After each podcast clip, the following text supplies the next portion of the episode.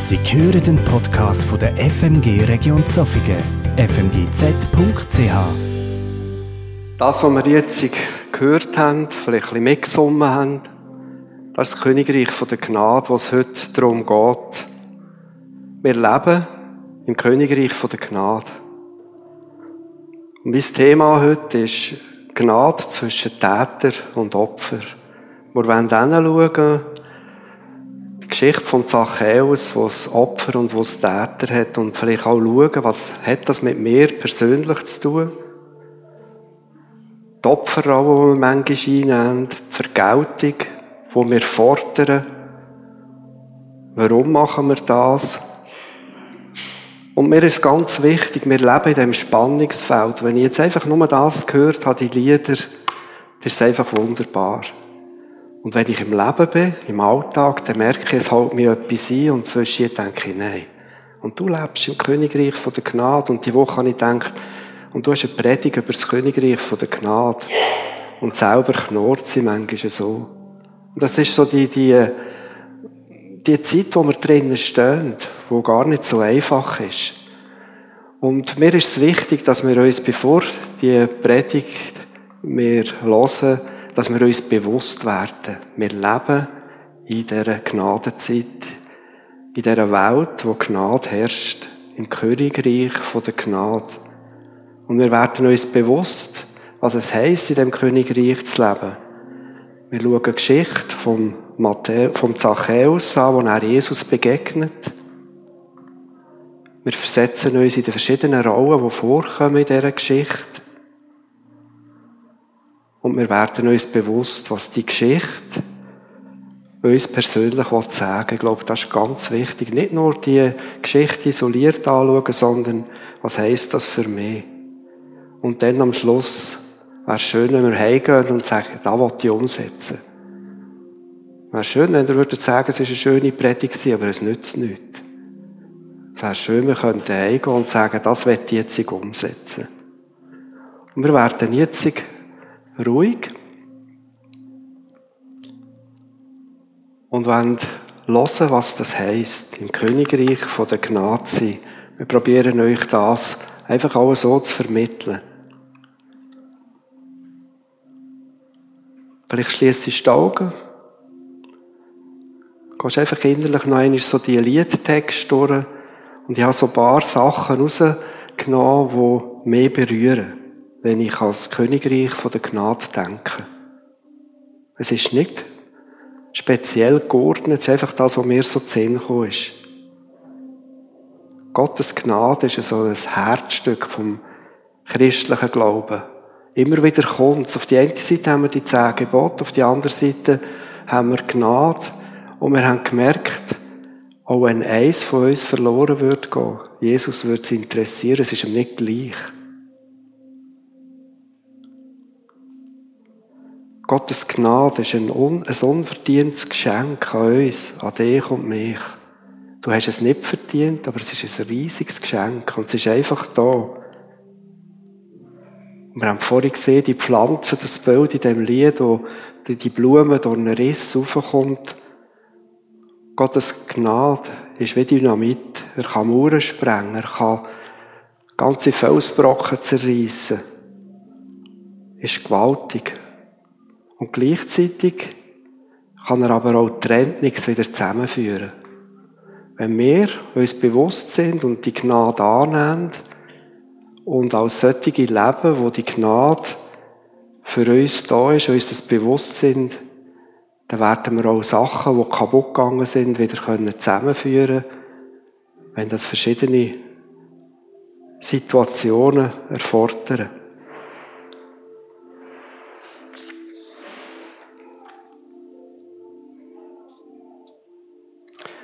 Gnade ist ein ewiges Angebot. Es gibt viele Angebote, es gibt Aktionen, es gibt Angebote von Menschen, die dir sagen es gilt bis morgen. Und wenn es bis morgen nicht ergreifst, ist es fertig. Ihr habt sicher schon ganz viele so Angebote bekommen. Nur noch heute. Gottes Gnade ist ewig gültig. Ein Angebot für dich und für mich. Gottes Gnade ist ein liebevolles und ein heilsames Eingreifen. Er heilt immer, er macht nichts kaputt. Aber du musst ihn darum bitten. Und du musst es zulassen.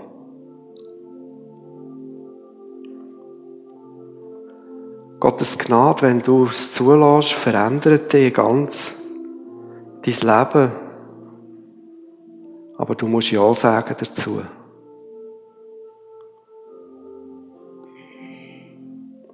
Und Gottes Gnade ist jetzt, jetzt in dem Moment, wo wir da sind, wirksam.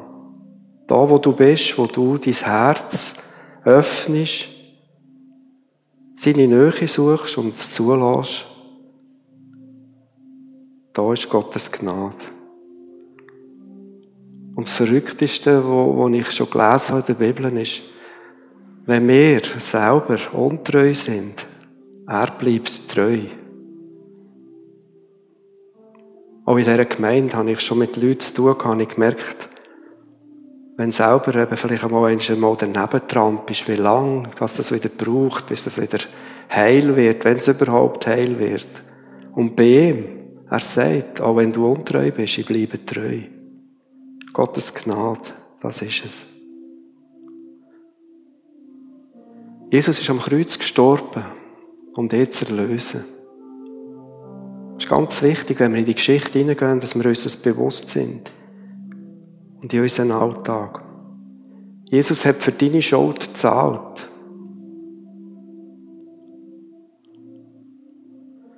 Jesus vergibt dich, dir. Er macht dich frei, frei von allem. Von dem, wo vielleicht an dir selber nicht so magst. Er befreit dich von dem, wenn du zulässt. Und das haben wir am letzten Sonntag gehört. Jesus liebt dich bedingungslos. Ohne Bedingungen. Es gibt viele Lieben auf dieser Erde, die sind an eine Bedingung geknüpft. Bei ihm nicht. Und wenn wir in seinem Wort forschen und lesen, so merken wir, das, was er uns gibt, das wird er, dass wir das anderen auch geben können. Jesus will, dass auch du kannst vergeben. Und das ist so schwierig. Vergeben und vielleicht sogar vergessen. Und das ist das Königreich der Gnade. Wir leben im Königreich der Gnade. Ich weiss, es ist ein Spannungsfeld, aber ich glaube, wir sollten uns das viel mehr bewusst sein in unserem Alltag. Es würde uns sicher ringer gehen. Bleib einfach einen Moment still.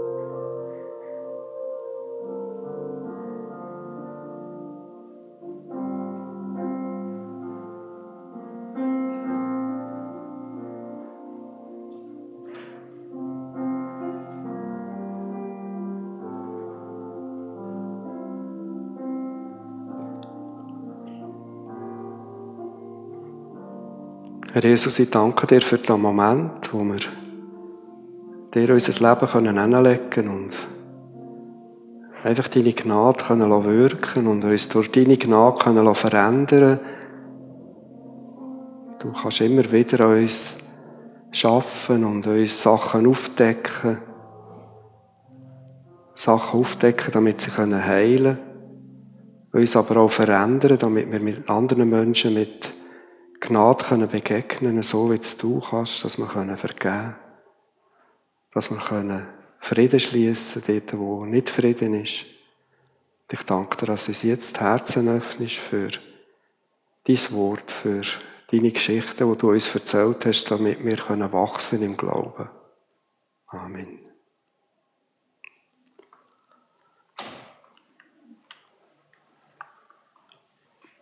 Wir lassen Geschichte vom Zachäus. Und ich weiss, dass Menschen von ganz verschiedenen Seiten angesprochen werden, da müssen das selber lesen. Ich habe so eine Audiodatei parat gemacht, ich habe nachher Bilder dazu. Einfach so, dass wir uns ganz auf verschiedene Zugänge können konzentrieren, was die biblische Geschichte uns sagen Und jetzt hören wir mal einmal die Geschichte. Und er ging nach Jericho hinein und zog hindurch. Und siehe, da war ein Mann mit Namen Zachäus, der war ein Oberer der Zöllner und war reich. Und er begehrte Jesus zu sehen, wer er wäre, und konnte es nicht wegen der Menge, denn er war klein von Gestalt. Und er lief voraus und stieg auf einen Maulbeerbaum, um ihn zu sehen, denn dort sollte er durchkommen. Und als Jesus an die Stelle kam, sah er auf und sprach zu ihm Zachäus, steig eilend herunter, denn ich muss heute in deinem Haus einkehren. Und er stieg eilend herunter und nahm ihn auf mit Freuden. Als sie das sahen, murrten sie alle und sprachen Bei einem Sünder ist er eingekehrt. Zachäus aber trat vor den Herrn und sprach Siehe, Herr, die Hälfte von meinem Besitz gebe ich den Armen. Und wenn ich jemanden betrogen habe, so gebe ich es vierfach zurück. Jesus aber sprach zu ihm, Heute ist diesem Hause Heil widerfahren, denn auch er ist Abrahams Sohn.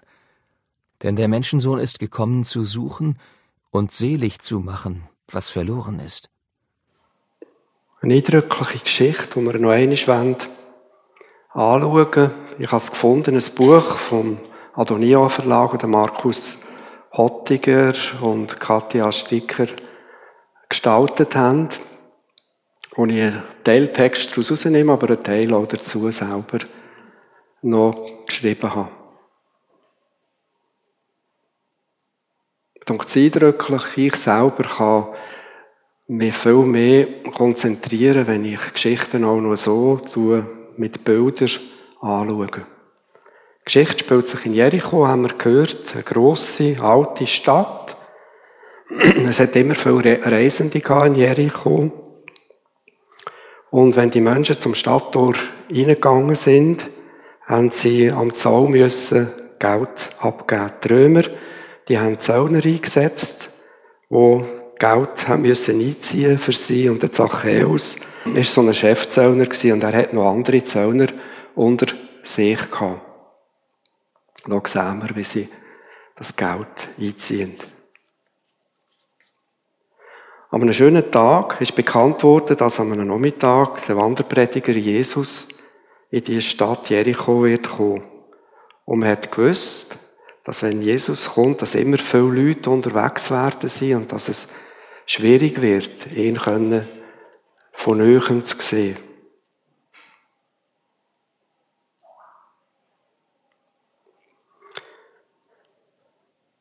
Wir haben gewusst, dass der Platz in dieser Stadt dann sehr knapp wird und der Zachäus, er hat schon lange Jesus sehen unbedingt. Aber er war sehr klein. Er hat das Gefühl gehabt, ich sehe den gar nicht, wenn so viele Leute vor mir stehen. Und weil er den Menschen immer wieder viel Geld verlangt hat, hat er eigentlich gewusst, also, die werden mich nicht führen lassen. Die werden mir jetzt das so spüren, dass ich sie nicht so gut behandelt habe. Und man wird mir sicher die Sicht verdecken. Doch der Zachäus war ein Schlauer und er ist dann schnell auf einen so einen Mulbeerbaum aufgestiegen, wo am Strassenrand gestanden ist und er gewusst hat, da kommt Jesus durch. Und jetzt hat er den Überblick gehabt und hat sie gesehen, von weitem. Und er hat gesehen, Jesus kommt. Und dann auf dem Weg in die Stadt steht Jesus direkt unter dem Baum vom Zachäus. Vielleicht ist es für Jesus einer von diesen Verlorenen gewesen. 99 in dieser Stadt. Vielleicht nicht, aber Zachäus. Und er ist bleiben stehen beim Baum, hat aufgeschaut und hat zum Zachäus gesagt, komm ab. Ich muss unbedingt heute zu dir heimkommen. Ich will bei dir zu dir heimkommen. Und das hat sich der Zachäus nicht zweimal sagen Er kann es fast nicht glauben. Sein Wunsch war es ja, Jesus zu begegnen. Er hat schon lange Jesus begegnen. Und jetzt ist nicht nur Begegnung, jetzt kommt er sogar heim, also mehr als dass er sich hätte vorstellen können. Der Zachäus führt dann Jesus mit seinen Freunden zu sich heim. Und die Pharisäer, das ist jetzt vielleicht das und sind vielleicht die 99. Pharisäer, die haben nicht so Freude. Können es nicht verstehen, dass jetzt Jesus in das Haus hineingeht. Die Zöllner und sind bei den Juden sehr unbeliebt gewesen, weil sie eben immer wieder Geld eingetrieben haben und zum Teil haben sie das Gefühl gehabt, sie beschissen sie. Sie nehmen viel zu viel Geld.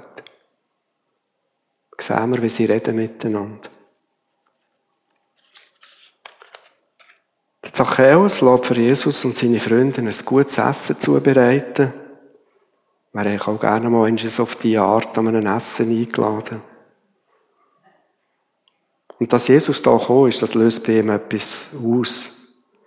Es ist ihm plötzlich bewusst worden, wie er Mitmenschen betrogen hat.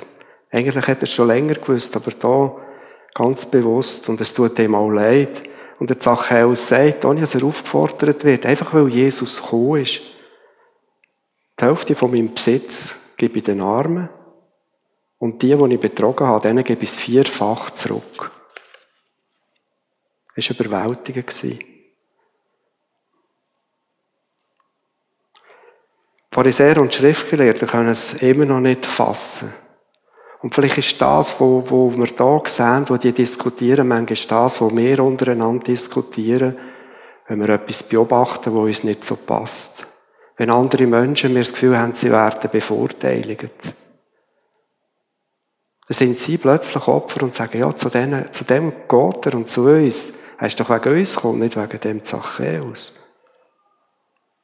Ich weiss es nicht genau, was sie gesagt haben, aber da kann er selber so ein bisschen fantasieren, was ihr gesagt hättet. Schriftgelehrte sein, da kommt so ein Jesus und geht zu einem Zöllner.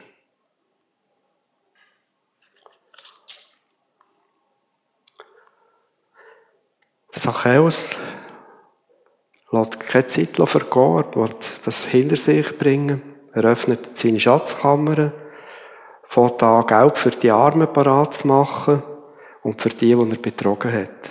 Er will möglichst schnell alles wieder gut machen. Ich glaube, das ist etwas, was wir auch kennen. Wenn wir merken, wir haben die Schuld auf uns geladen, ist jetzt nicht so gut gewesen, vielleicht im Moment merken wir es nicht, aber in einem Moment, dann werden wir das möglichst schnell hinter uns bringen und wieder alles gut machen. Und wir werden es noch merken, es ist nicht möglich. Es braucht immer zwei, um wieder alles gut machen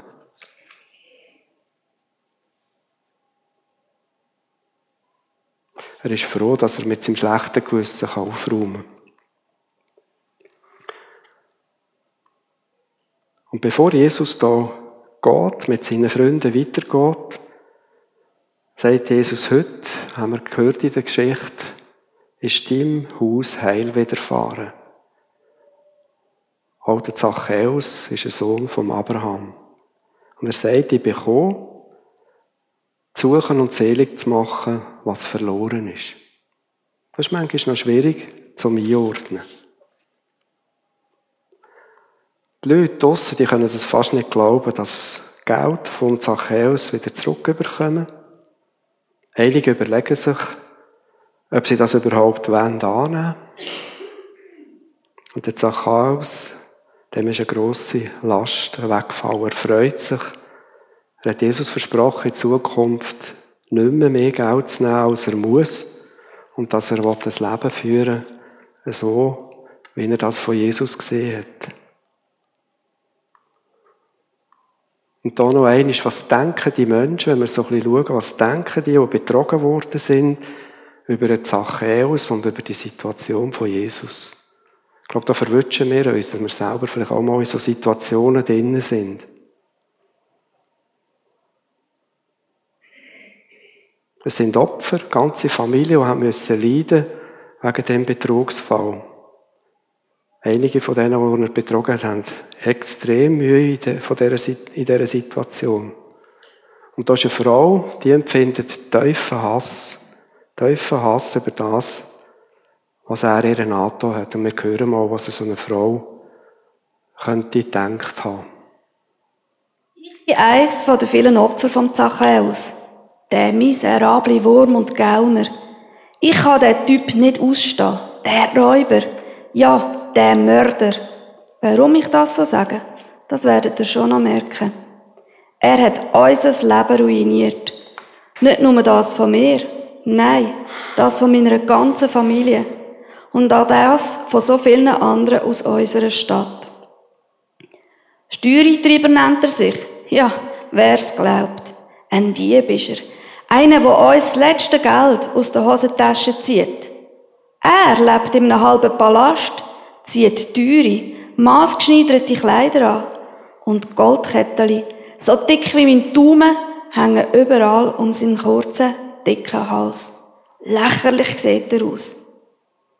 Meine Familie ist schon immer arm Unsere Wohnung ist in einem jämmerlichen Zustand und mein Einkommen ist miserabel. Wir haben nie genug Geld und ganz oft laufen wir mit Hunger im Bauch um. Aber unsere Kinder sind die, die am meisten leiden. Wir haben keine Krankenversicherungen. Wir müssen alles selber zahlen. Darum haben wir auch kein Geld für medizinische Versorgung. Gerade dann, wo unsere kleine Melina so schwer krank geworden ist. Obwohl der Zachäus das gewusst hat, ist er genau in dieser Zeit gekommen und hat uns auch noch das letzte Geld genommen. Ich habe ihn angefleht und bettelt, dass er mir das Geld lädt. Der Dieb, der Mörder, ein Mann mit einem Herz aus Stein, ohne Mitgefühl für die anderen und nur für sein Ego da. Ohne Geld für Essen und Medikament ist unser kleiner Engel gestorben. Ich könnte den Zachäus umbringen. Sein ewig falsche Grinsen im Gesicht. Er hat das Leben von meinem Kind auf dem Gewissen. Sicher wäre unsere Tochter mit den richtigen Behandlungen nicht gestorben. Dem Extrageld, das er von uns nimmt, sagt der Amix, Trinkgeld. So ein Quatsch. Ein Räuber ist er, der uns dauernd bestillt. Und wir können nichts dagegen tun. Niemand nimmt uns in Schutz. Der Zachäus sieht zwar unser Leiden, aber es ist ihm egal. Wir hassen ihn alle. Aber wir haben auch Angst, ihn irgendwo anzuklagen. Wahrscheinlich würde er die Richter schmieren und die am Schluss noch uns verurteilen. Ja, die Gerechtigkeit ist bei uns leider auch häufig. So sind wir ihm total ausgeliefert und leiden weiter. Sein dreckiges Geld nehmen wir sicher nicht.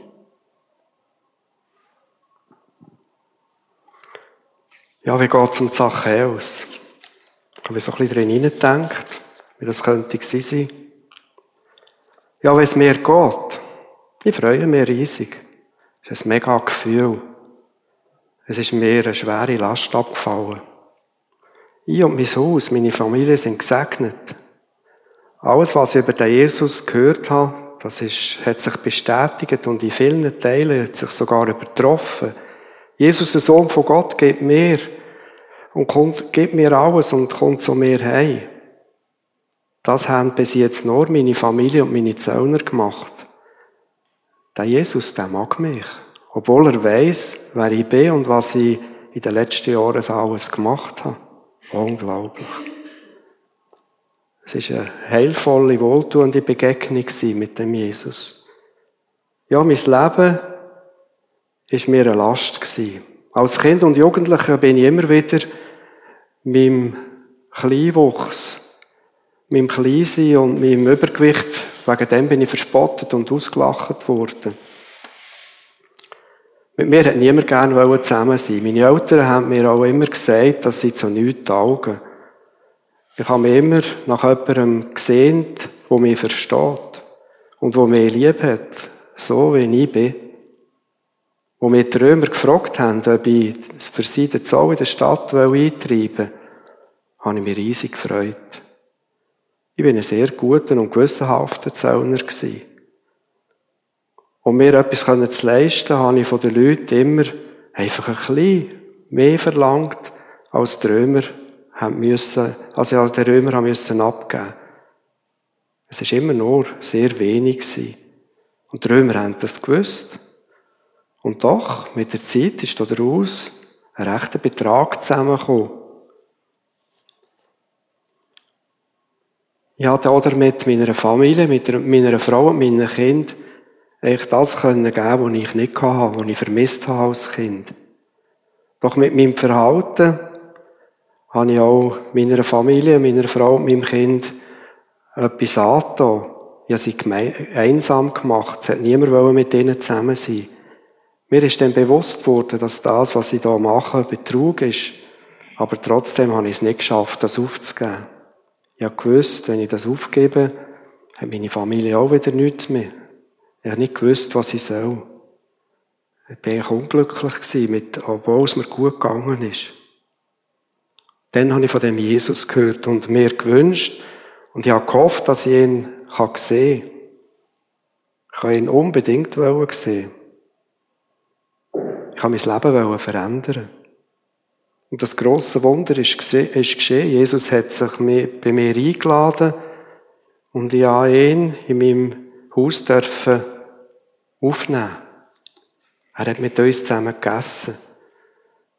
Seine Liebe, sein Verhalten, und er mich, bei mir eingekehrt hat, mich überwältigt. Seine Zuwendung hat bei mir bewirkt, dass ich tatsächlich jetzt den Entschluss gefasst habe, alles, was ich diesen Menschen angetan habe, wieder gut zu machen. Ich hatte das Bedürfnis, Ordnung in mein Leben zu bringen. Jesus hat mich tief beeindruckt, so wie er möchte auch gern sein. Und jetzt habe ich von einer Frau gehört, wo, wo ich wie viele andere auch betrogen habe. Sie klagt mich an, sie hasst mich, sie kann mir nicht vergeben, sie will mein Geld nicht. Ein Stück weit kann ich das verstehen. Aber es wäre so fest mein Wunsch, einfach alles können ungeschehen zu machen. Noch einmal von vorne anfangen. Ich weiß, dass Jesus mir vergeben hat. Und ich glaube, dass, dass er auch weiß, dass es mir leid tut.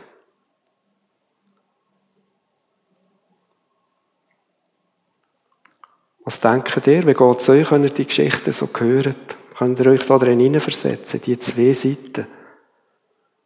Meistens hören wir der Predigt einfach so, dass Jesus vergeben hat und wunderbar. Und die andere Seite, die sehen wir nicht. Und ich glaube, in so der Weltgeschichte viele, gibt es viele so Geschichten, wo Menschen, die nicht glauben, gesehen haben, wie Christen umgehen, wie sie einfach von der Befreiung reden und nachher mit dem Rest nicht viel machen, das tut mehr kaputt machen, als dass es nützt. Ich bin in einer Arbeit im Gefängnis, jetzt noch als Pensionierter, wo wir mit Tätern und Opfern zusammen arbeiten. Und dort gibt es ganz viele dieser Geschichten. Da erzählt zum Beispiel ein, ein Bankräuber, sagt, ich bin extra in eine Bank hineingegangen, eine Bank überfallen, ich wollte nicht in ein Haus hinein, niemandem etwas wegnehmen und eigentlich, die, die Bank hat ja viel Geld und so. Und das, was wir dort gemacht haben, das hätte mir kein Mensch geschafft. In der gleichen Runde hockt eine Frau am Schalter war, wo plötzlich Pistolen vor dem Gesicht hatte. Nach 30 Jahren erzählt die, wie sie nicht allein in einem Raum kann sein kann, wie sie so in eine Schalterhalle nicht gehen kann und, und was das macht mit ihr.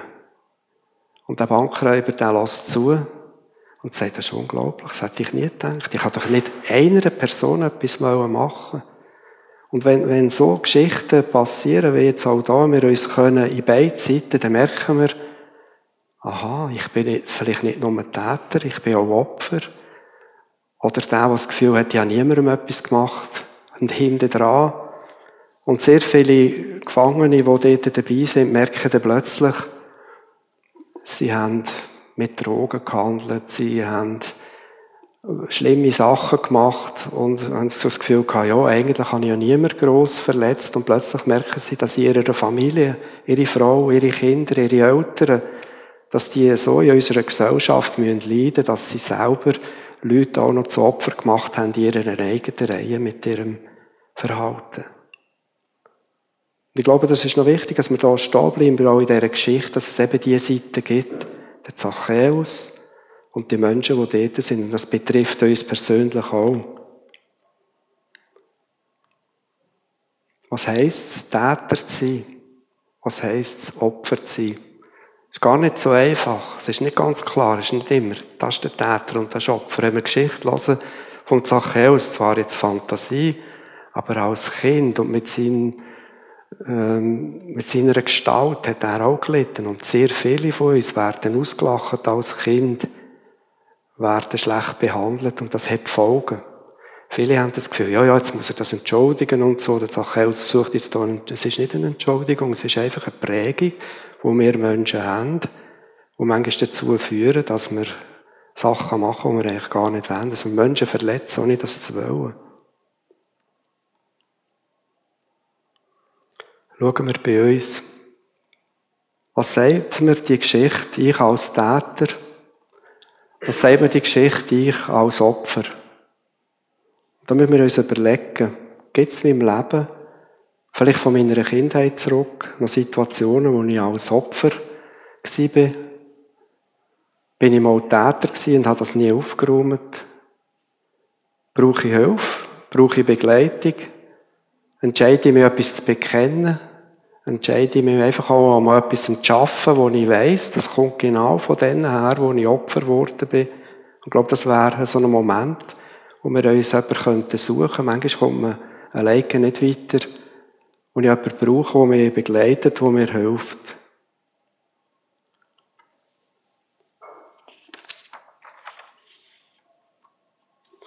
Wir schauen jetzt noch ein paar Bilder an miteinander, die uns zeigen, dass es eben nicht dort stehen bleibt im Betrug, dass es auch andere Sachen gibt.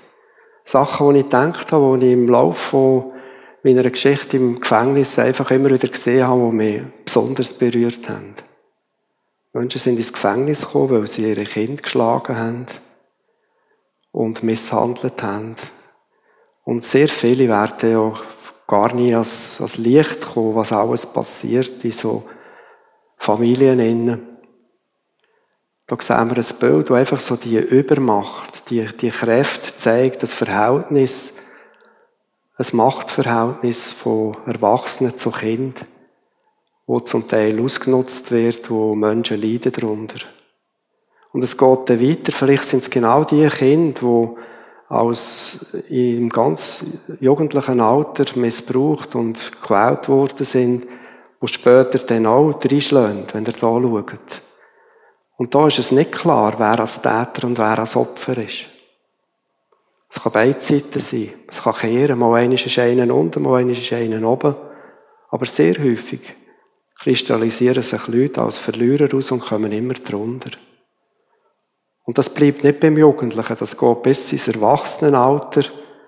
Ich könnte euch Geschichten erzählen, das würdet ihr mir fast nicht glauben, wie viel das gestritten wird, wie viel was Menschen verletzt werden, nicht nur mit Wort, sondern wirklich mit Füßt und mit Tritt, Männer und Frauen.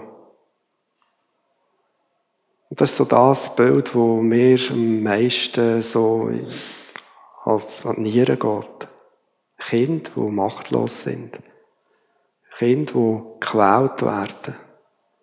Und es ist, ich könnte mal Statistiken anschauen, wie viel es das gibt. Und dann in Beziehungen, da freuen sich junge Menschen auf Beziehungen. Und in diesen Beziehungen wird geschlägelt, wird, werden es abgeschlagen. Und es sind nicht nur Frauen, die darunter kommen, es ist auch umgekehrt. Schlimme, schlimme Situationen. Die Trauer auslösen, die zu Suizid führen, wo Menschen das Leben lang irgendwo Schaden mit sich herumtragen. Und wer jetzt meint, das höre ich auf, wenn man dann mal einmal erwachsen und ein bisschen vernünftig ist, es hört nicht auf. Ich habe Leute im Gefängnis gehabt, die in Heim geschafft haben, die alte Menschen gequält haben. Alte Menschen sind immer wieder auch Zielscheiben, vielleicht auch Leute, die überfordert sind mit dementen Menschen zusammen, die nicht mehr wissen, wie. Ich habe Videos, die ich zeigen könnte, da, würden wir, glaube ich, alle rennen, wenn wir das würden sehen, wie alte Menschen zum Teil behandelt werden. Also es hört nicht auf.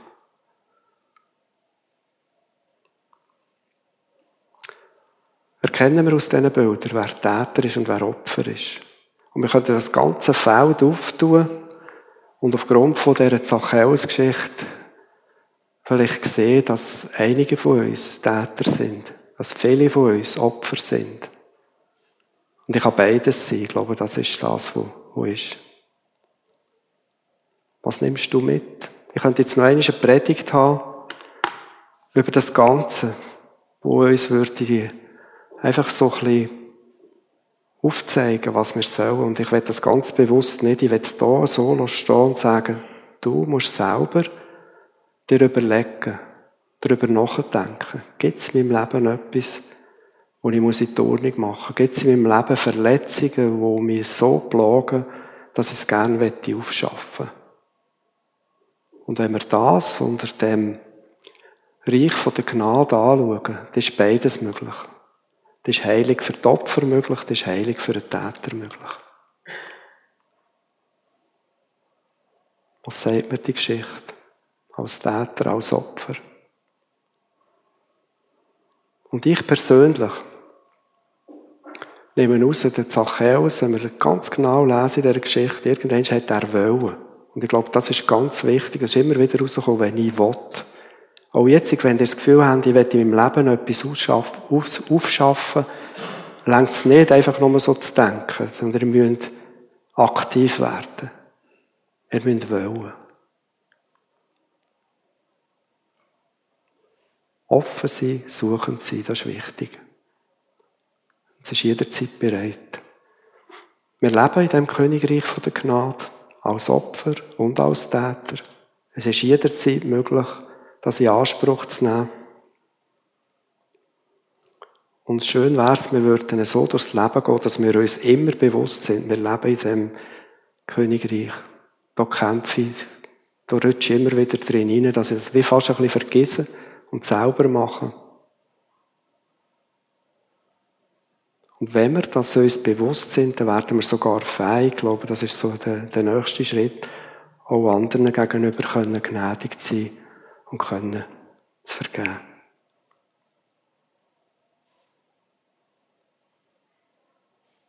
Ich lasse das stehen mit dieser Frage, was bewirkt das in meinem Leben und was wette ich unternehmen.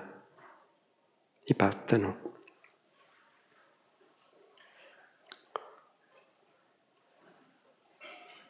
Jesus, die Geschichte rüttelt mir immer wieder auf, wenn ich sie so von verschiedenen Seiten betrachte. Wenn ich sehe, wie es im Leben nicht immer eindeutig ist, wer Täter und wer Opfer ist und dass wir selber irgendwo auch betroffen sind. Und ich werde noch viel mehr mir bewusst sein, dass im, im Königreich von der Gnade leben und dass nichts unmöglich ist, aufzuräumen bei dir. Vielleicht bei den Menschen nicht. Vielleicht bleibt so etwas stehen, wie in der Geschichte vom Zachäus, dass jemand das nicht kann. Und dass wir dort aber nicht bleiben stehen, sondern dass wir uns an die halten, aber dass wir die Haltung einnehmen, dass wir uns schuldig gemacht haben, dass es zwar vergeben ist, aber dass Menschen vielleicht leiden unter dem, was wir nicht gut gemacht haben. Und du kannst uns hier helfen, dran zu bleiben, nicht zu verzweifeln dran, sondern uns an dir zu halten und selber gnädig zu sein anderen Menschen gegenüber. Und du möchtest das bewirken in unserer Gemeinde, gerade jetzt auch in dieser Zeit, wo wir drinnen stecken, wo auch unterschiedliche Ansichten sind über das Virus und über den Umgang damit und über all das, was in unserer Gesellschaft vorgeschrieben wird oder eben nicht vorgeschrieben ist. Schenke uns da einfach auch ein weites Herz und eine Sicht auf dich. Ich danke für deine Gnade. Amen.